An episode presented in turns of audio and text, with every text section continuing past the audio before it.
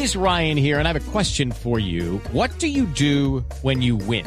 Like, are you a fist pumper? A woohooer, a hand clapper, a high fiver. I kind of like the high five, but if you want to hone in on those winning moves, check out Chumba Casino. At ChumbaCasino.com, choose from hundreds of social casino style games for your chance to redeem serious cash prizes. There are new game releases weekly, plus free daily bonuses. So don't wait. Start having the most fun ever at ChumbaCasino.com. No purchase necessary. BGW. Void were prohibited by law. See terms and conditions. 18 plus. Señora Ministra del Interior, Nancy Patricia Gutiérrez, buenos días.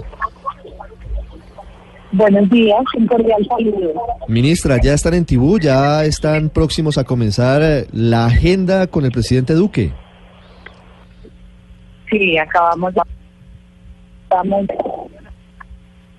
Ministra. Aquí en Tibú, Ah, ya, efectivamente. ya- ya la escucho. Ministra, quisiera preguntarle sobre el paquete legislativo, los proyectos de ley presentados el día anterior ante el Congreso de la República, por supuesto, encabezados por usted y por el eh, secretario Jorge Mario Isman.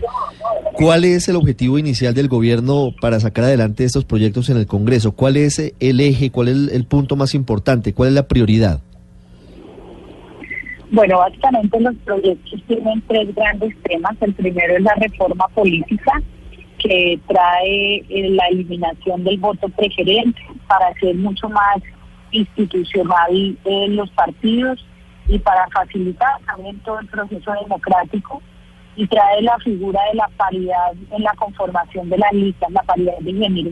Se aumenta el 50% la participación de las mujeres con el ánimo de garantizar que haya más mujeres en la política en todas las corporaciones públicas.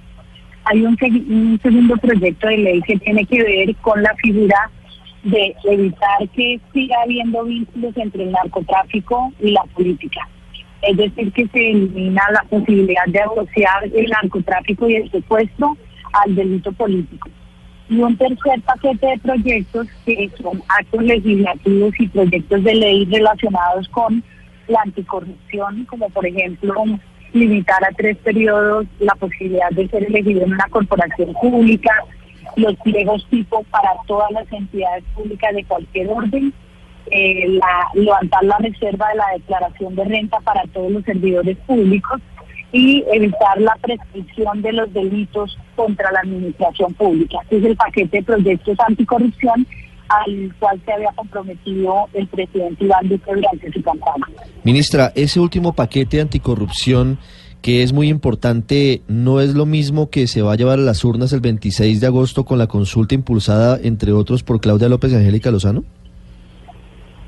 Bueno, son, mm, eh, digamos que tienen una relación con la consulta anticorrupción, son paralelos, eh, bajo ninguna circunstancia compiten eh, en efectividad, por el contrario son dos mecanismos distintos pero complementarios, porque una vez aprobada la consulta anticorrupción igualmente se exige que estos, estos proyectos pasen por el Congreso. Y lo que ha hecho el presidente es entregarle un análisis, un debate ya al Congreso de los temas con los cuales ha venido trabajando desde tiempo atrás, inclusive desde su época de senador de la República. Ministra, pero se pregunta uno, sabiendo que estaba en camino esta consulta anticorrupción, que además apenas faltan 16 días para que ella se dé, ¿por qué no esperar a los resultados? ¿Cuál fue la lógica o el análisis que hizo el gobierno eh, para anticiparse a presentar esos proyectos que de hecho han molestado a las, a- las promotoras de la consulta anticorrupción? No, no hay ninguna lógica diferente a que un compromiso del presidente con el tema anticorrupción. Como les digo, él mismo como senador de la República y su partido Centro Democrático apoyaron algunas de estas iniciativas que se habían presentado anteriormente en el Congreso. El gobierno está apoyando la consulta anticorrupción y cuando se, dé el resultado, independientemente que se voten todos los proyectos y que todos salgan favorables en el resultado de la consulta, requieren un paquete de medidas al Congreso. Entonces ya se inicia el debate, los partidos van opinando sobre las reformas que se van a hacer y, y van en la misma línea. Todos estamos trabajando en contra de la corrupción, que es uno de los principales flagelos del país. Ministra, Este paquete de proyectos, usted dice que es complementario a la consulta anticorrupción y nos informa y ratifica que el gobierno del presidente Duque apoya la consulta anticorrupción. Ese apoyo va incluso en el sentido de salir a, a, promover la consulta, a que los colombianos salgan a votarla afirmativamente, a hacer una pedagogía sobre la importancia de la consulta? Sí, claro, y lo hemos dicho públicamente y lo ratificamos, es un compromiso eh, de todo el tema anticorrupción, la consulta es un mecanismo para ello y ahí estamos comprometidos. Efectivamente, esperamos que el país tome la decisión, pero reitero que requiere luego unos desarrollos legislativos y normativos que van exactamente en la misma línea. Sí. Ministra, que el expresidente y senador Álvaro Uribe no apoye la consulta anticorrupción, ¿cómo se lee desde la Casa de Nariño? Bueno, pues el presidente Iván Duque ha sido claro en pedirnos eh, que se exprese ese apoyo, eh, pero también que tenemos total respeto por eh, los senadores, por el presidente Uribe, por eh, las decisiones del Centro Democrático, que entre otras fue un partido que votó la consulta dentro del Congreso. Entonces, el legislativo tiene una dinámica propia, el ejecutivo tiene otra, dentro del mayor respeto y entendiendo las circunstancias políticas que se presentan allá en el Congreso. Claro, pero si el Centro Democrático se había comprometido, usted no pertenece a ese partido político, pero es el partido que lleva al presidente Duque a la Casa de Nariño con su apoyo, sin duda llega a la Casa de Nariño, no es dejar un poco y de manera popular diciéndolo colgada de la brocha la consulta sin el apoyo del Centro Democrático que ya se había comprometido? No, pues yo realmente no me puedo pronunciar sobre las decisiones del Centro Democrático, pero reitero que ya el Centro Democrático en su oportunidad apoyó la consulta dentro de la dentro de la propuesta de la ley tuvo que expedirse para que esta fuera posible y ya la dinámica interna del partido pues no le corresponde al gobierno opinar sobre ella. Los respetamos y sabemos que tienen razones de orden político, pero el, congre el, el gobierno nacional ha manifestado que está en la lucha anticorrupción en los dos frentes, tanto en el paquete normativo como en el apoyo a la consulta anticorrupción. Eh, ministra, otra de las reformas que presentó ayer es bastante importante, es la reforma política, el tema de la lista cerrada, que incluso también obligaría a una paridad en las listas entre hombres y mujeres. Pero esta lista cerrada se ha presentado innumerables veces. De hecho, el año apenas el año pasado uno de estos proyectos fracasó en el Congreso. ¿Qué le hace a usted creer que ahora sí podría ser posible? eh, aprobar esta norma tan importante para el sistema político colombiano? Pues la verdad es que esta figura es necesaria para mejorar la política. Y yo creo que ya después de una vigencia cercana a los 20 años, ha hecho que los partidos políticos todos entiendan la necesidad de modificar la figura del voto preferente la semana pasada tuvimos reunión del presidente, el presidente Iván Duque con las bancadas y allí hubo de todo la expresión de apoyar esta figura de terminar con el voto preferente, razón por la cual se llega al, al Congreso con una propuesta que recoge el consenso de los diferentes partidos de la coalición del Congreso. Sí, ministra, el discurso del senador Ernesto Macías pareciera haber metido ruido en algunos sectores políticos distintos al Centro Democrático que pretendían conformar la coalición de gobierno y algunos incluso estaban pensando ayer en si se sumaban o no se sumaban a ella. ¿Hoy está garantizada la coalición de gobierno en el Congreso para sacar adelante los proyectos? Mire, el presidente Iván Duque le planteó o le ha planteado a los partidos y de hecho desde el primer día me digo, quiero una relación institucional con los partidos respetuosa y transparente, que todos los temas se debatan sobre la mesa, que miremos qué diferencias hay y qué puntos nos pueden unir para sacar adelante las reformas que él lideró como candidato presidencial y que tuvo el respaldo de más de 10 millones de personas. Entonces, también eh, tengo clarísimo que el Congreso ha venido entendiendo que se requiere una sintonía con la opinión pública y por eso consideramos que esa relación tiene que ser así como se ha definido, institucional y respetuosa. Sí, pero esa coalición hoy está garantizada. ¿Qué partidos conforman esa coalición? Bueno, lo que pasa es que acuérdense ustedes que estamos estrenando el estatuto de la oposición, en donde se determina que los partidos pueden ser de oposición, independientes o de apoyo a los proyectos del gobierno. Así es. Aquí estamos inaugurando un nuevo estilo de relacionamiento del Ejecutivo con el Legislativo y parte de la base que lo que nos interesa que nos unan son los proyectos. Vamos a sacar adelante unas reformas.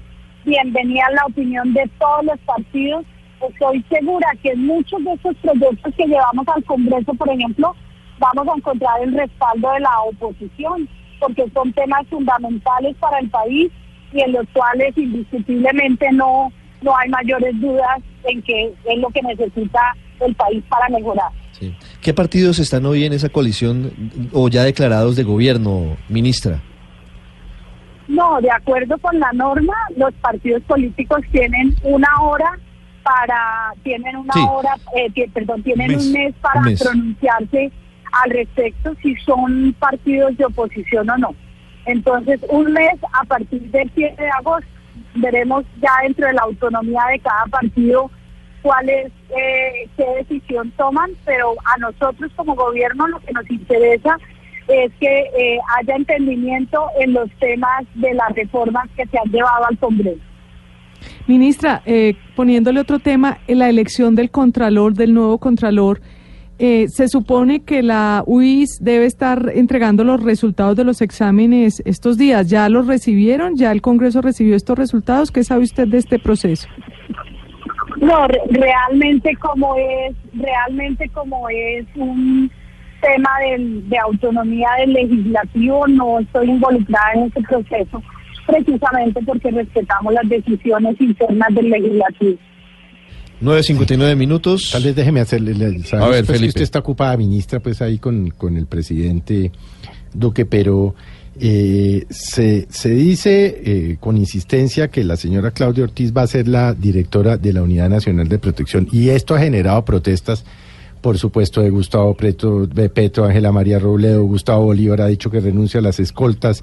Muchos periodistas que no son uribistas también andan inquietos. Va a ser la señora Claudia Ortiz, que ha demostrado ser eh, furibunda de derecha, quien va a proteger a los que le hacen de una u otra forma oposición al expresidente Uribe.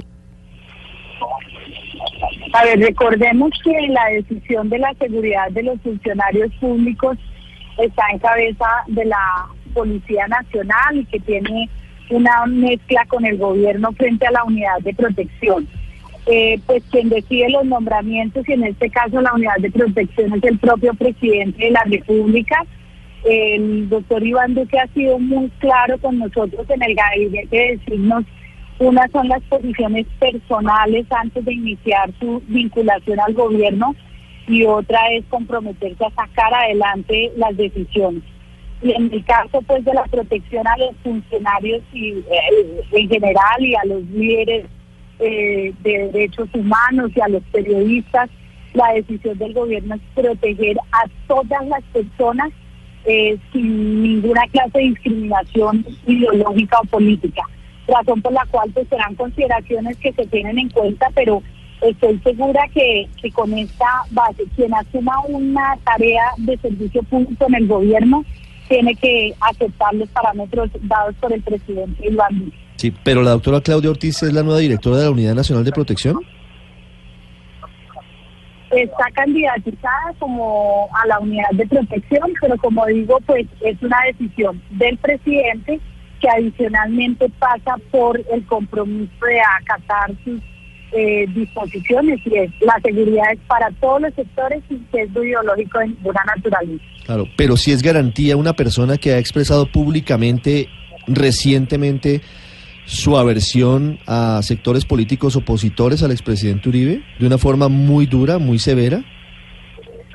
Está el, es la, el compromiso del gobierno y la tranquilidad para todos de que el gobierno ofrece la seguridad para todas las personas sin ninguna clase de sesgo ideológico.